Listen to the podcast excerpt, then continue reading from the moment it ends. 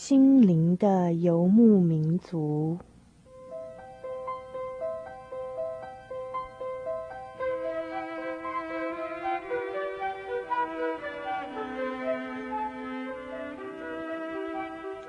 在这个谁都不管谁的后现代社会里，每一个人的心灵都是游牧民族。成长的过程就是寻找的过程。每一颗漂泊的心灵，其实都在寻找生命的绿洲。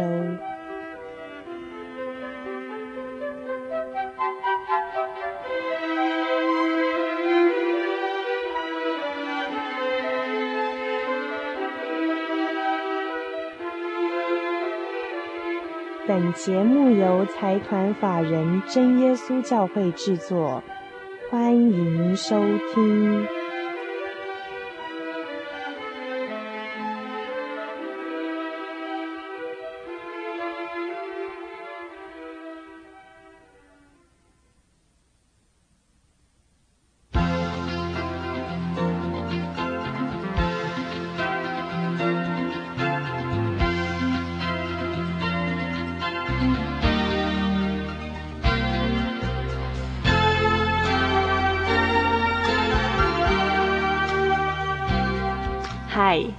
心灵的游牧民族在空中的朋友们，晚安！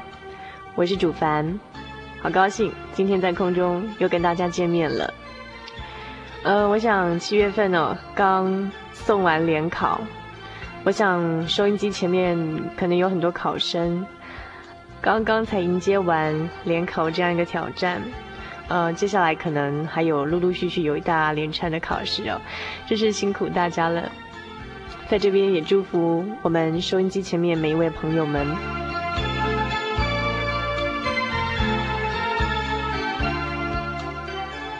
那么今天在我们心灵邀约的单元，嗯，要跟大家分享什么东西呢？在两个月以前，我在一个很偶然的机会下，认识了一个年仅十八岁的一个少女。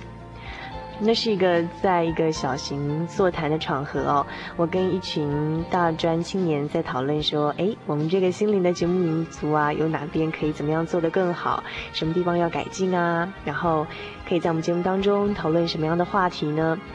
就是在这样一个座谈会的时候呢，嗯，其中我们就想到一个主题是关于流浪的，于是我就问大家说，啊，虽然心里想说应该不太可能啦。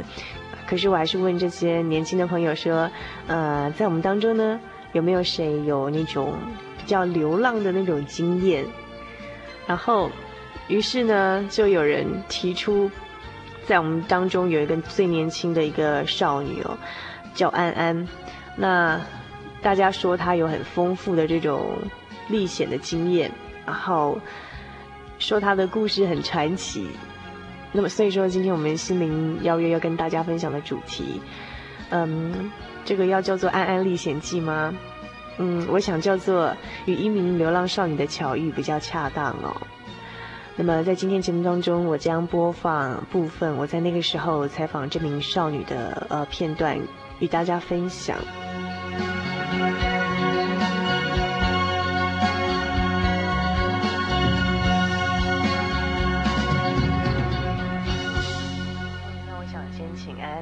介绍一下，分享一下你自己自身的经验。为什么说 你从小就没有回家的感觉过？嗯，爸爸妈妈生我的时候都已经三十几岁了。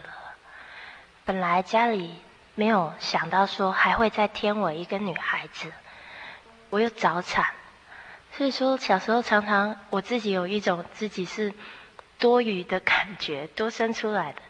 所以我出生的时候，当我离开医院，我并没有回家，没有回爸爸妈妈的怀抱，我就直接的住在保姆家里。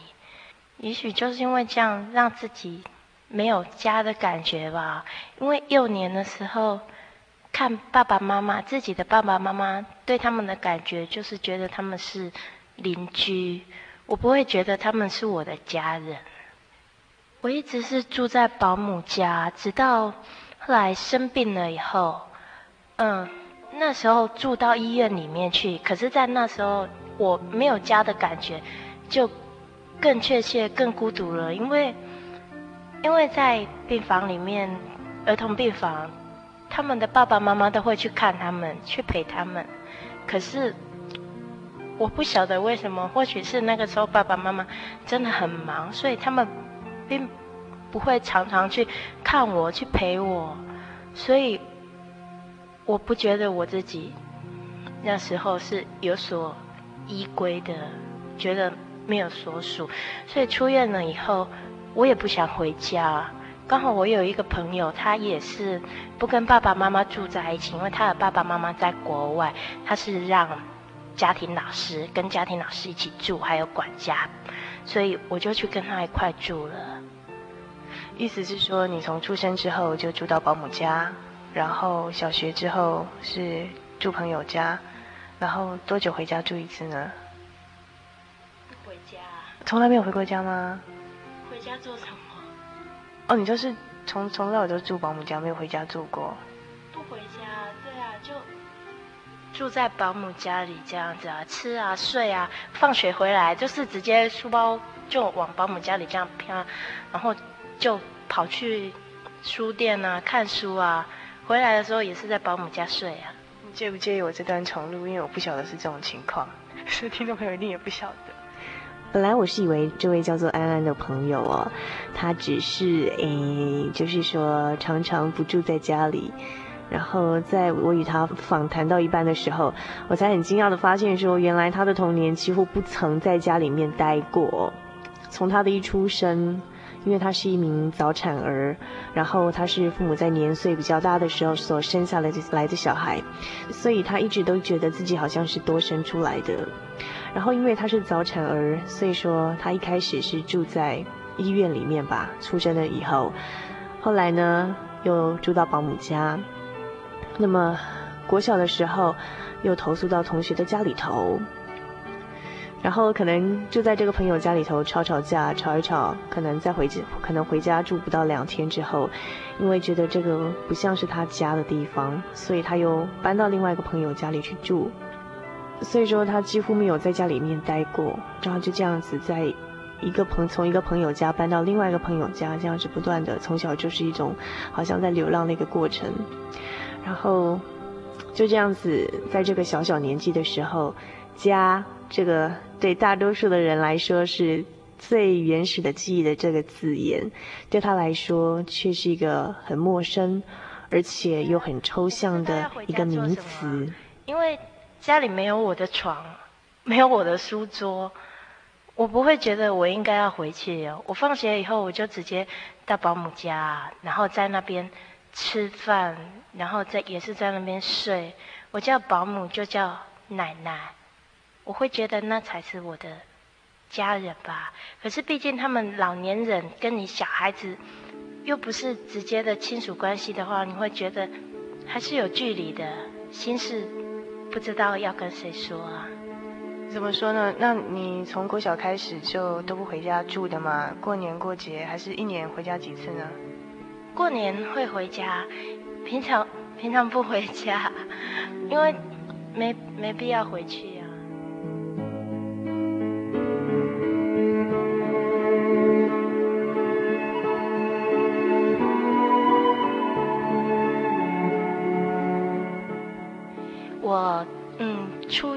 后就一直跟我一个好朋友住，住到我们两个吵架了，然后觉得住不下去了，回家一阵子。那一阵子在家里常常觉得很寂寞，很寂寞。虽然人是在家里，可是觉得非常寂寞，因为因为觉得大家都不认识你。所以认识了另外一个好朋友以后，他真的对我很好，而且他的家长也对我很好。所以我跟我父母说，我又要搬出去住。那时候我过小。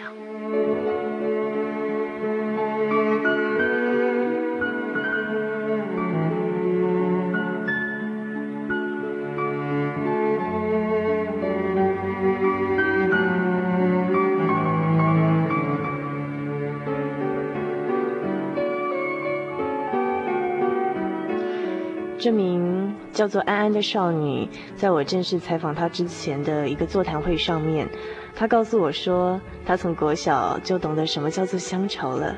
你可以想象吗？一个国小的学生诶，才国小的一个女孩子，她就开始思乡情切了。可是，在她那个时候幼小的心灵里头，我想最大的一个不安定、没有安全感的那种感觉呢，是在于说，她不晓得到底哪里才是她的家，因为他从出生开始就不曾在那个把他生出来的那个家庭里面住过。所以可能偶尔过年过节回家一趟，会觉得这个地方很陌生，不晓得这个叫做父母的人是什么样的人。你能想象吗？才一个国小的学生就懂得什么叫做乡愁了耶。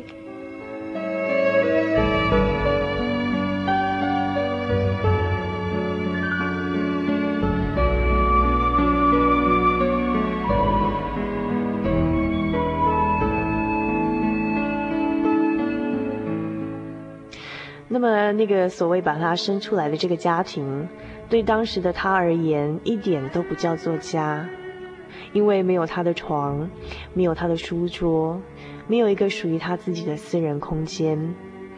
那么，在所谓是他最亲的亲人的眼神当中，他似乎也找不到一丝毫的认同，觉得这个叫做父母的人，不像父母，反而更像是邻居。对于这个小小年纪的女孩子而言，“流浪”这两个字，她也有特别不同的体会。跟同年龄的其他小孩子比起来，这个安安呢，她对“流浪”这两个字的体会也要来得多得多了。她说，她不觉得自己是离家出走，因为她从来就没有回过的那个家。怎么叫做离家出走呢？我们听看看他自己是怎么样描述当时的他自己的那种心情。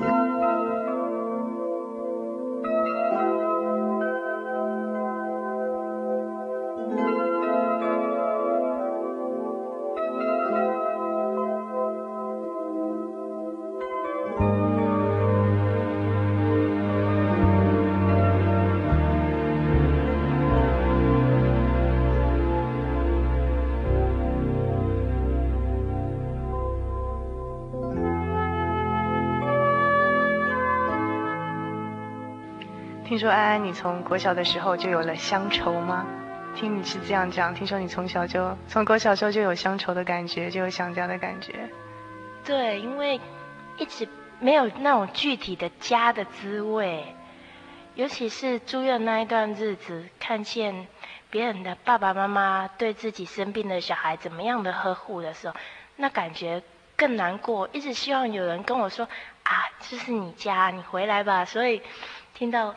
嗯，听到赞美诗里面有一首歌，他说：“回来吧，回来吧，不要再放荡。”我我小时候国小就好喜欢那首歌，听到那首歌就觉得，总有那样一个地方是是我家。嗯，那可不可以告诉我们，你所认识到的“流浪”这两个字对你是什么样的意义呢？流浪真的很自由。非常自由，因为你没有牵挂。可是流浪也真的很苦，因为漂浮的时候你你没有根呢、啊，所以当你要休息的时候，也不知道要在哪里休息。你没有一个熟悉的地方可以回去，每一个地方都是新的。所以说，如果你要停下来，你势必要经过一番先适应，适应不见得都是容易的，有时候会。很难过。上了国中、高中以后，我常常因为觉得不熟悉这个家的感觉，所以我常常会想出去。所以我有时候或是读书不多烦，或是假期的时候，我就行李袋整理整理，然后留一张纸条，人就走了。有时候可能整个假期都不回来，有时候只是几天。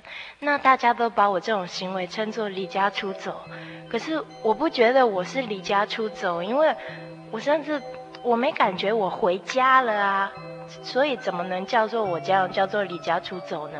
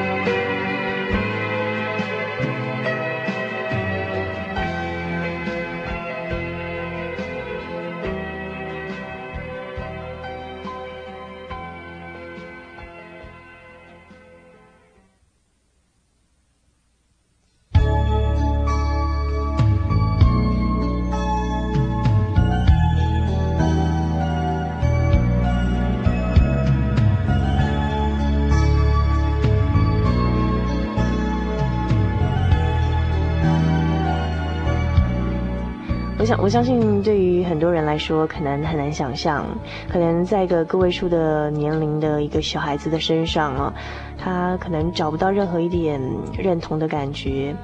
那么，所有照顾他的人，可能是保姆，可能是朋友，还比家人来的多一点的那种感觉。我不晓得，在国小的时候，学校老师常常讲到家庭，然后讲到我的爸爸、我的妈妈这样子的作文题目的时候。那么，这个从来没有回过家的小孩，他要怎么样去写这些作文题目？甚至当可能同学们彼此在很高兴地分享说自己家庭的经验的时候，这个从来没有回过家的小孩，他怎么样跟人家分享他的家庭经验呢？在这样一种很没有安全感，然后可能。也许不晓得会不会在同学之间比较自卑的这样一种心情下，一直想要找个家，思乡情切的安安，因为回到自己原生家庭的时候觉得不像家，所以说他其实一直不断的在寻找一种家的感觉。后来他在他在一份友情中寻找到了，他以为这份友情就是家的感觉，可是当这份友情也无情的弃他而去的时候。他开始想到要以死来报复这个世界对他不公平的待遇，或者说是寻求解脱吧。在他生命中遭遇到的第一场死亡，也就是，也就是他最要好的朋友要离他而去的时候，他也选择用死来对待他所遭遇的这一切不满。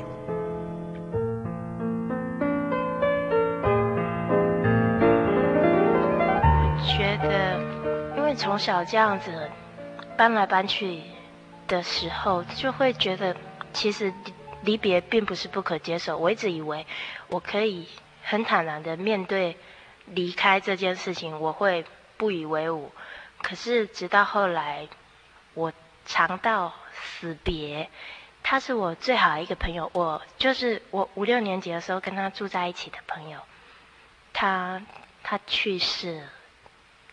然后，这种离开是我我完全无法接受的，因为，因为我觉得他抛弃我，那时候我心里非常的不能接受。我一开始是很痛苦，痛苦到没有办法活下去，然后接着就就就是自杀嘛。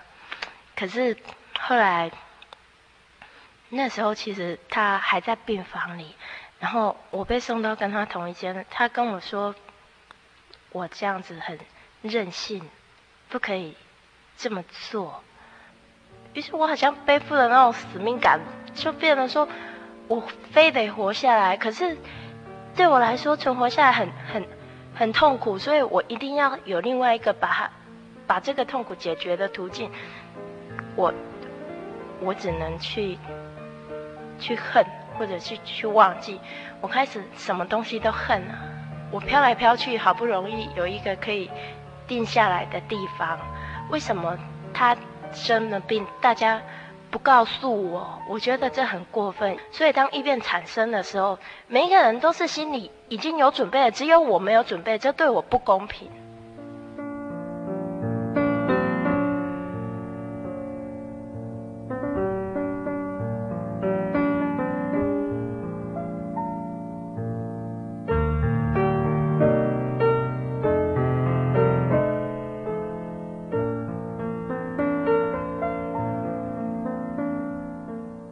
原来以为在飘来飘去这种飘荡的生活当中，找到了一个可以安定下来的地方，又无情的弃他而去了之后，他开始学会了恨这个世界，用恨来表达他所有不满的情绪。那么在恨之后，他又开始学会去忘记，因为忘记了以后就没有任何感觉了。后来我决定我。恨也太痛苦，恨其实是一种很实心的感觉，它会，它会一寸一寸吃你的心，吃到你整个心都没有，只剩下恨，这样不好。所以我开始忘记，我就把所有的事情都忘记。我也跟以前那一些跟他在一起的时候，其他的那一些朋友，或者是他的爸爸妈妈，跟他们说，在丧礼的时候跟他们说，以后你们都。不要来找我，就当做你们都没有认识过我，因为你们最好忘记我，因为我会忘记你们，我再也不会想起你们，我也再也不会回到这个地方。我觉得如果忘记的话，就可以没有痛苦。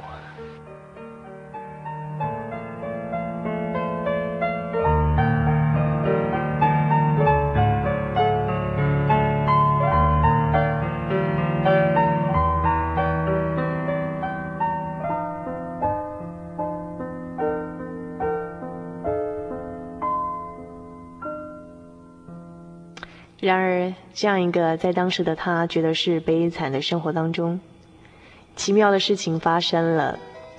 在国二的时候，他参加了一个教会所举办的学生联谊会这样一个活动里头，在这个活动的最后一天晚上，举办了一场惜别会，在台上呢，可能有一组同台朋友在演唱一首诗歌，叫做《有人在为你祷告》。那么，在这个很优美动人的诗歌当中，他觉得在那个时候，眼泪却不自觉地一直流了出来。刹那间，在这个教会里头，他似乎找到了家的感觉。然后，也许从那一刻开始，他的生命开始慢慢了有了改变。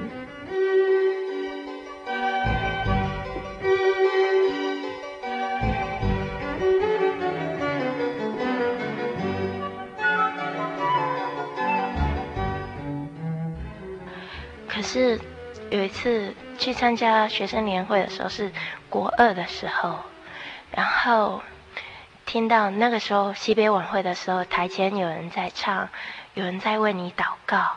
我听到那首歌的时候，我心里像一个弦被弹了一下，然后弹破了那个水袋啊，然后眼泪就开始稀稀疏疏的一直掉下来。他说。真的，真的有人在为你祷告。主耶稣也不是不遗弃你不管，大家其实都在你身后，只是你不知道，你没有回头看。那时候不知道到底是心里的感觉触动肉体还是怎么。我回头一看，我那些朋友其实他们都是主内的嘛。我回头一看，大家也坐在我后面，然后大家也都在流眼泪。我离开的是我，我为什么不回家呢？我转过头来看我那些朋友，我们后来抱在一起哭。我知道我回家了，没有人赶你走啊。你为什么离开了呢？回来吧，就感觉到我真的回来了，回到朋友身边，也回到主耶稣身边。他并不是不管我的，他一直很在乎我的。他他让我所有的朋友都在为我祷告，可是执迷不悟的人是是我而已。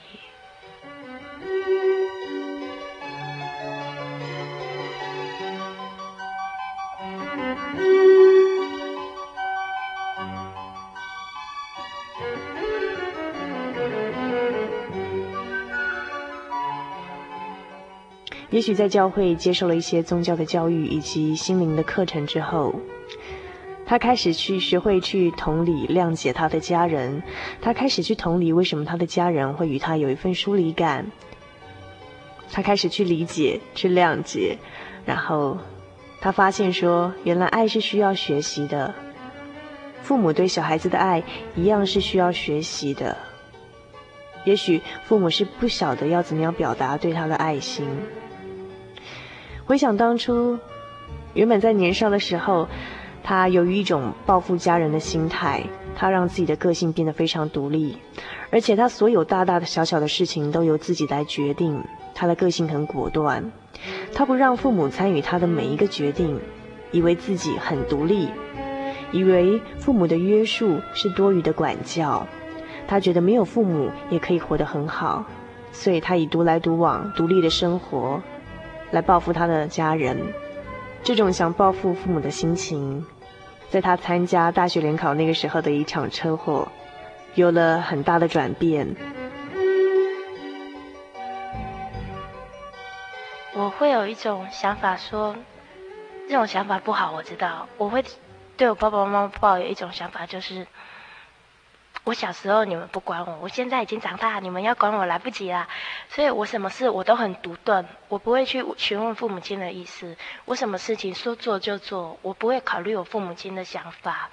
可是我一直以为我很独立，我很坚强，因为我从小就这么过，我能够自己处理所有的事情，我什么都能自己做，我不需要我的父母。今天如果不是因为经济的话，我我不需要我父母给我什么，因为我我已经习惯，我一直以为这样子以为。可是，直到我要大学联考的时候，我出了一场车祸，撞得很严重，非常严重。一直到我现在，还不是行动非常方便。可是那时候，因为肢体上的不方便，然后爸爸妈妈，你才发现，你你以前一直以为他们就是管他们自己的事情，然后。对你的约束只是一种多余的管教，可是你才发现，他们他们放下所有的事情，他们把所有都不管了，就就要你的脚好起来而已。他们一直照顾你，没有人能来照顾你的时候，你在医院的时候，你开刀房的时候，在外面的是你的爸爸妈妈，你昏迷不醒的时候，你医生宣判你这只脚不知道还有没有救的时候。第一知道的，先流泪的，不是你那一些你以为是你你家人的朋友，是你父母在哭。甚至我爸爸对我说，他对我说，爸爸在祷告的时候，只要想到你的脚，就就流眼泪。甚至下雨的时候，我爸爸他都很怕说，很怕说下雨的话，我的脚会痛。对，下雨的时候，他就打电话来给我，问我说。我脚痛不痛？甚至到处上山下海，到各个地方去问说有什么东西可以治脚、可以长筋啊、长肉这样子。然后天气一变，他的心就跟着你在变。然后他他看气象的时候，他不会看他自己高雄是什么气象，他要看的是你你台中是什么气象。对，因为我在台中读书，所以。所以我才发觉到说，我现在一张开眼，我爸爸妈妈，我看到他们都老了，我看到他们为我在流眼泪。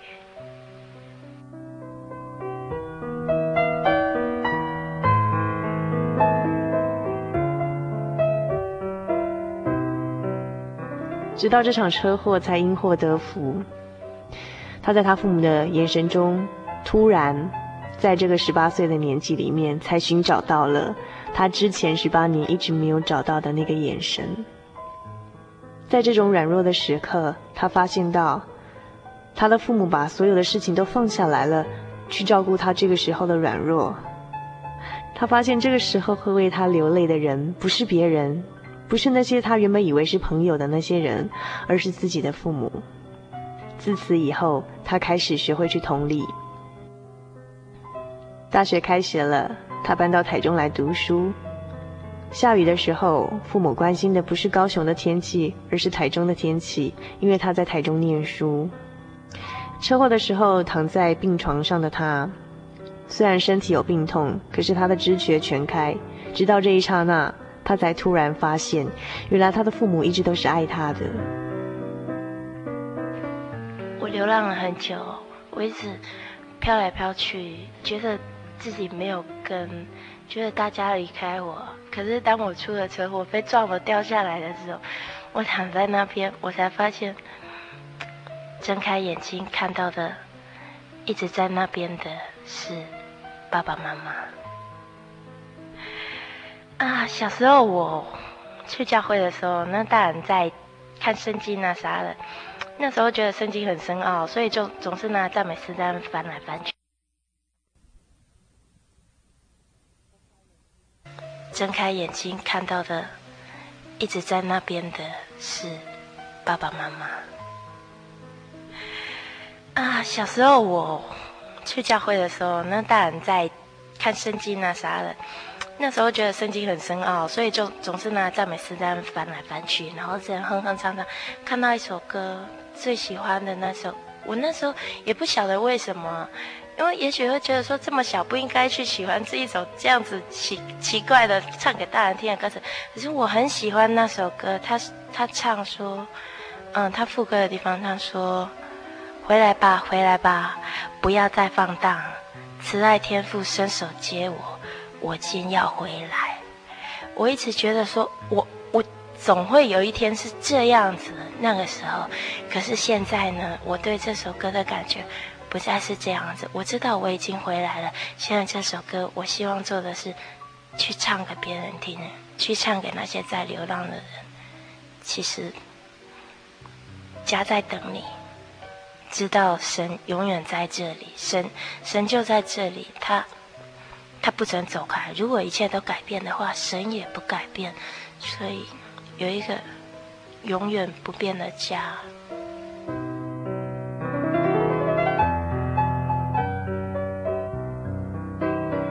虽然只有十八岁的年纪，可是我在他的眼神当中，找到了一种久旱逢甘霖的那种感恩的眼神。在提到他父母的时候，流浪了很久。他终于回到家了，应该说是他终于找到了家了。那么，由于在教会的生活当中，他也深深的体会到，有一个不改变的家，就在神的家里头。他说他在国小的时候就很喜欢一首很老成的诗歌，那首诗歌的歌词这样说：“回来吧，回来吧，不要再放荡。”慈爱天父伸手接我，我今要回来。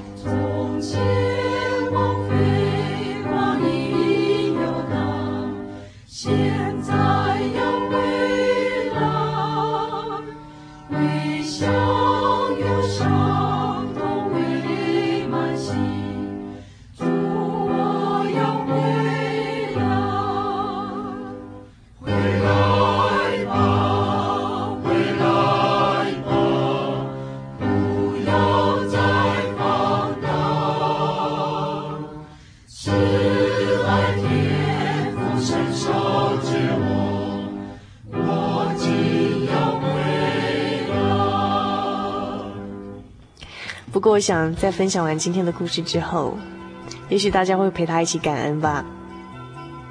这个流浪的安安呢，是所有呃我辅导过流浪的小孩当中最幸运的一个，因为他后来又回到了家，甚至接受了教会的生活，然后找到了认同，也顺利的考上了大学。那么，在我辅导过的其他的一些小孩，他们有的后来都不晓得到哪里去了，有的可能到了一些场所去工作，然后从此沉沦了，也有，有的甚至不知去向。那么看到安安，我觉得非常的感谢，他能回到他的家里头，然后又找到了另外一个心灵的家，那是在教会里面团契的生活中找到了。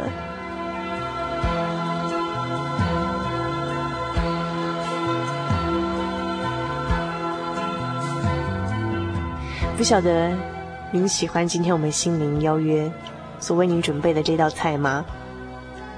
如果您对我们今天的节目很有兴趣的话，想保存又来不及录音的话，欢迎来信与我们索取。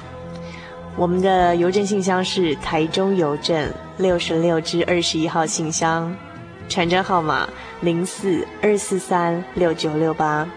欢迎来信跟我们索取。呃，请注明“心灵的游牧民族”节目收，嗯，也请注明一下哦，也请注明说您想要索取的卡带是哪一集的，譬如说是几月几号的。也许作业的时间我们没有办法很快的寄给您，可是我们一定会把您所要的节目带所寄到您府上。也欢迎来信提供我们您宝贵的意见，台中邮政六十六至二十一号信箱。传真号码零四二四三六九六八。